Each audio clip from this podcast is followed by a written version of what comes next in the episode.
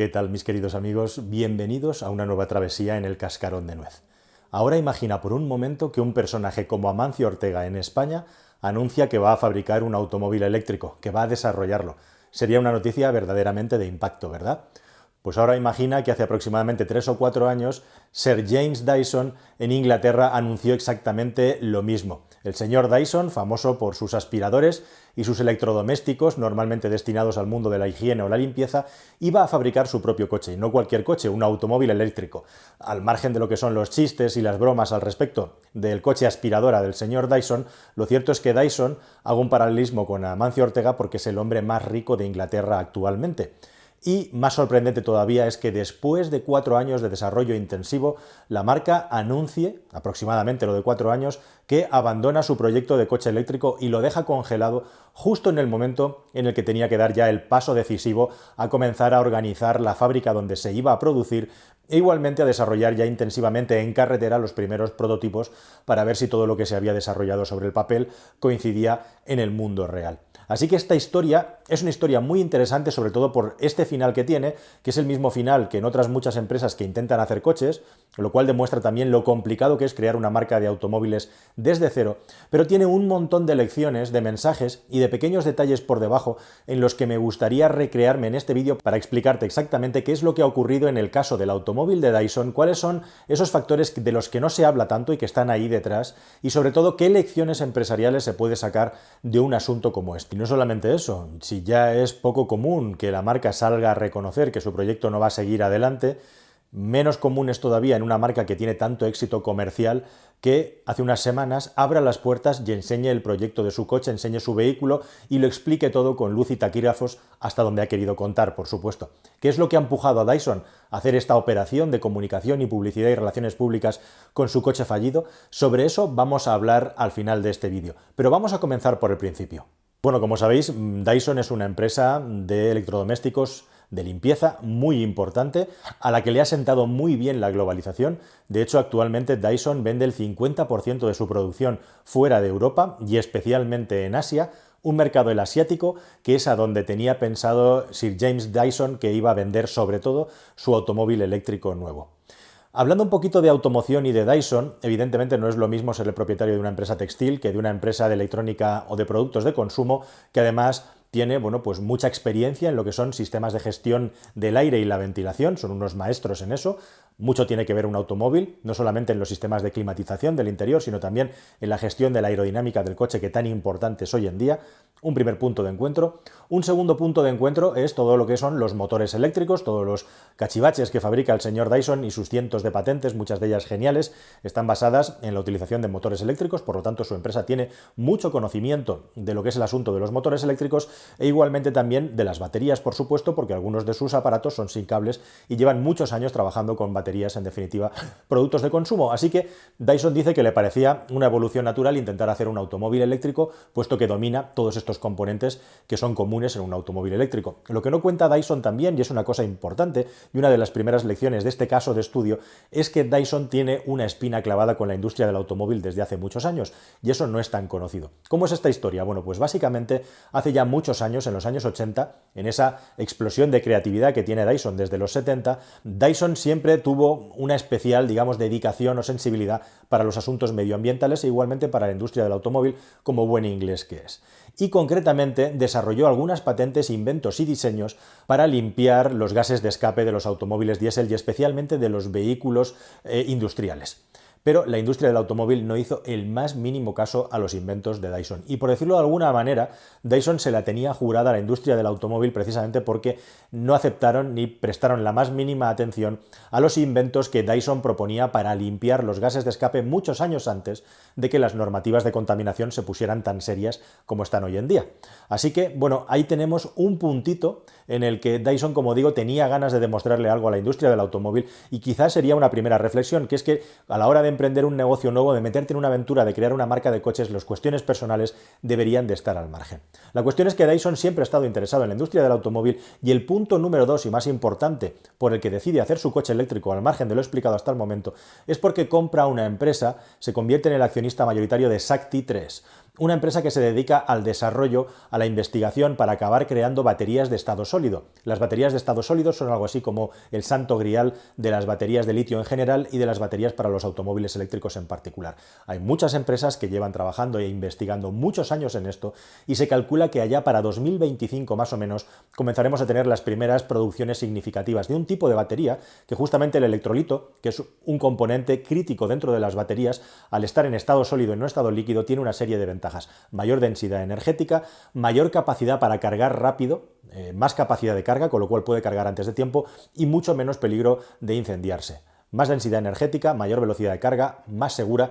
es como digo un tipo de batería que promete mucho y que se supone que comenzará a introducirse si los grupos de investigación siguen avanzando a buen ritmo en la segunda mitad de la década en la que estamos. Así que Dyson compra Satki 3 y ya tiene todos los ingredientes para crear su proyecto de automóvil, un proyecto en el que ha invertido nada menos que 500 millones de libras, ha contratado a 500 empleados y todo ese dinero se ha gastado al final para un proyecto que no ha llegado a buen puerto. Y ya centrándonos en lo que es el proyecto de Dyson en sí, ¿qué coche estaba planeando hacer Dyson? Bueno, pues ya lo habéis descubierto, ya lo habéis visto, se trataba de un sub de grandes proporciones, aproximadamente 5 metros de largo por 2 metros de ancho, un coche que podría ser una especie de Volvo eléctrico o Range Rover eléctrico, con 7 plazas para 7 ocupantes para que pudieran estar cómodamente sentados, un vehículo además que estaba pensado para el gran lujo para que pues, lo comprara. El público objetivo de ese vehículo sería un rico chino que tiene chofer entre semana y que el fin de semana se va con su familia a algún sitio.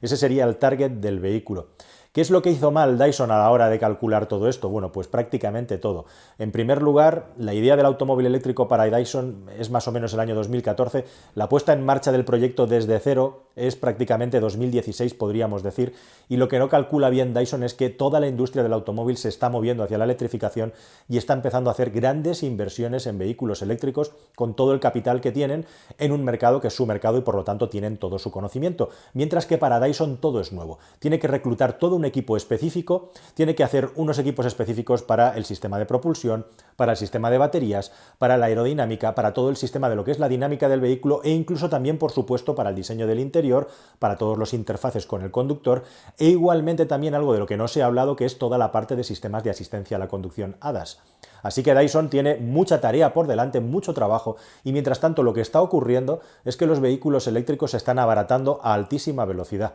Así, resumiéndolo mucho, el coche de Dyson al final, en su primera generación, no tenía baterías de estado sólido, tenía baterías de iones de litio y tiene baterías de iones de litio como los vehículos eléctricos que tenemos hoy en día en el mercado, pero lo que sí que tenía y tiene es una batería de nada menos que 150 kilovatios hora de capacidad que le otorgaba más o menos unos 600 millas de autonomía, lo cual traducido a kilómetros son rozando los 1000 kilómetros de autonomía por cada carga de batería, yendo a unos 100 kilómetros por hora por carretera, es lo que ha declarado el señor la cuestión es que debido a lo intensivo que es el trabajo y lo complicado que es hacer un producto rectable en la industria del automóvil, el coche de Dyson le salía algo así como 150.000 libras de coste por unidad, para una producción estimada de como máximo, siendo eh, muy optimistas, 10.000 unidades al año y siendo realistas, 5.000 unidades al año. Además, con la marca Dyson, ¿va a gastar la gente el precio que cuesta, más o menos en euros, un Lamborghini Urus para acabar comprando un coche de la marca Dyson, ¿quién iba a comprar ese coche a ese precio? Bueno, pues ahí está uno de los grandes problemas que ha tenido Dyson, que él lo ha resuelto diciendo que la industria del automóvil, y esto es muy interesante, está fabricando coches eléctricos a pérdida, directamente, que están vendiendo los coches eléctricos perdiendo dinero. ¿Qué sentido tiene esto? Según Dyson lo hacen porque de esa manera pueden reducir las emisiones de CO2 para cumplir la normativa y poder seguir vendiendo los vehículos térmicos que son los que ganan mucho dinero o bastante dinero. Según Dyson, y eso es totalmente cierto, a día de hoy todavía desarrollar un coche eléctrico, pero sobre todo fabricarlo con los motores eléctricos, con toda la gestión electrónica, con sus cableados y con el sistema de batería y de gestión de la batería, es más caro que fabricar un automóvil térmico a día de hoy. Y por eso, además, el esfuerzo que tenía que hacer Dyson es un esfuerzo muy importante. El mercado se movió y según Dyson, cuando fue a vender su coche, se encontró que estaba totalmente fuera de mercado, aunque estaba posicionado como un producto de lujo, como digo, que estaba pensado sobre todo para el mercado asiático. Un producto, por ejemplo, cuya, eh, digamos, mayor característica,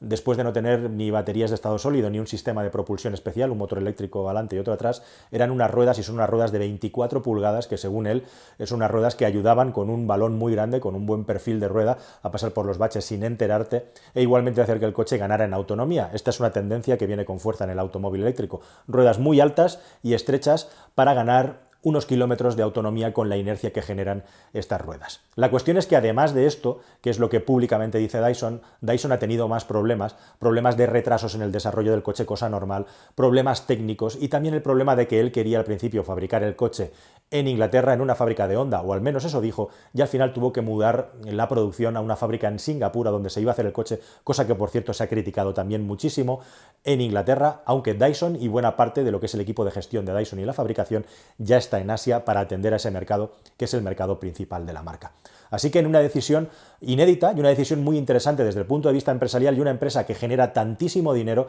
Dyson decide cortar el proyecto, decide detenerlo porque se da cuenta que ha llegado un momento en el que tiene que gastar muchísimo dinero y todos los analistas que tienen a su alrededor le dicen, ojo, James, incluso si fabricas tu coche e incluso si es un éxito, el dinero que vas a ganar va a ser marginal durante muchos años. Y es en el mejor de los casos. En el caso normal vas a perder dinero. Y esto nos lleva directamente a Tesla y nos vuelve a mostrar esa especie de milagro económico y empresarial que es Tesla. Al contrario que Tesla, James Dyson quería vender su coche con pulmón puro. Y este puede ser otro error estratégico importante del proyecto, que es pretender que solamente con tu capacidad financiera eres capaz de levantar una marca de coches eléctricos desde cero y tener éxito aunque sea minoritaria. Tenemos enfrente el caso de Tesla, de una empresa como Tesla, que lleva quemados 20 mil millones de dólares en bolsa y lleva 10 años sin ser rentable y aún así sigue creciendo, como sabéis, a toda máquina. Esto es lo que le esperaba a Dyson en el mejor de los casos y llegó un momento en el que Dyson dijo, basta, me planto aquí, me paro. En un ejercicio también de honestidad, de abrir las puertas, digamos muy anglosajón, pero que no estamos muy acostumbrados a ver a estos niveles empresariales y en una persona tan importante, repito, la persona más rica de Inglaterra, que haga algo así. Bueno, ¿qué ha pasado con el proyecto? Pues básicamente lo que tenéis que saber también es que Dyson ha estado desde hace bastantes meses, un año y pico, con sus dos hombres de confianza traídos de la industria del automóvil, eh, buscando un posible comprador para el proyecto o vender el proyecto por trozos y tampoco lo ha conseguido. Ha estado hablando con muchas marcas de coches, entre ellas, por supuesto, también Jaguar Land Rover, y poco a poco los 500 empleados que estaban en este proyecto, que la mayoría de ellos decían en Petit Comité que esto no iba a ninguna parte, por todos los problemas internos que estaban teniendo, al margen de las cosas financieras que he dicho con el desarrollo técnico, evidentemente había un presupuesto que iba a tener que romperse completamente para arriba, para acabar, como digo, teniendo un beneficio marginal. Este era un proyecto a muy largo plazo, y Dyson ha decidido que todo el dinero que iba a gastar en esto lo va a gastar en nuevas líneas de producto más rentables y su proyecto de vehículo del automóvil y sus patentes pues las ha publicado y las está intentando vender.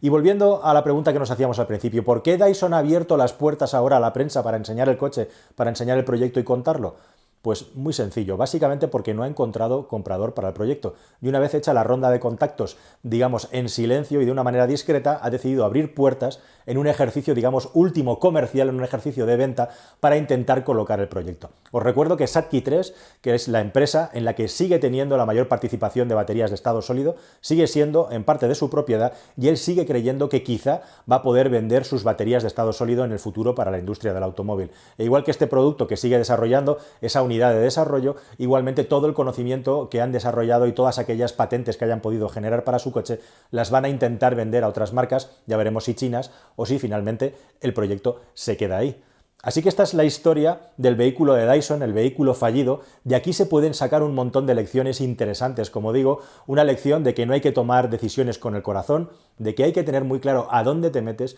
de que hoy en día es prácticamente imposible crear una marca de coches mundial si no es con el apoyo importante en la bolsa. Comparad el asunto de Dyson con Rivian o con las empresas Nicola que todavía no han fabricado un solo coche y tienen unos niveles de capitalización tremendo. Y también el hecho de que Dyson ha fabricado y desarrollado un tipo de coche, un sub, de los que ya hay muchos en el mercado de vehículos eléctricos, quizá esta plataforma, si se hubiera adaptado para furgonetas, se hubiera adaptado para pickups, mercados muy voraces como el americano que lo necesitan electrificado, hubiera podido tener mucho más éxito. Y por último, la decisión de, a pesar de haber perdido un montón de dinero, saber cuándo parar para dejar de perderlo, que es una cosa que pierde a muchos emprendedores a muchos niveles, y en último lugar, hacer una operación de relaciones públicas para blanquearte, para reconocer tu error, para demostrar que eres humano e igualmente mostrar tu producto al planeta entero esperando que llegue algún comprador por él. Nada más, queridos amigos, espero que esta historia te haya parecido interesante. A mí me parece interesante y apasionante y nos vemos en un próximo viaje en el Cascarón de Nuez. Hasta luego, adiós.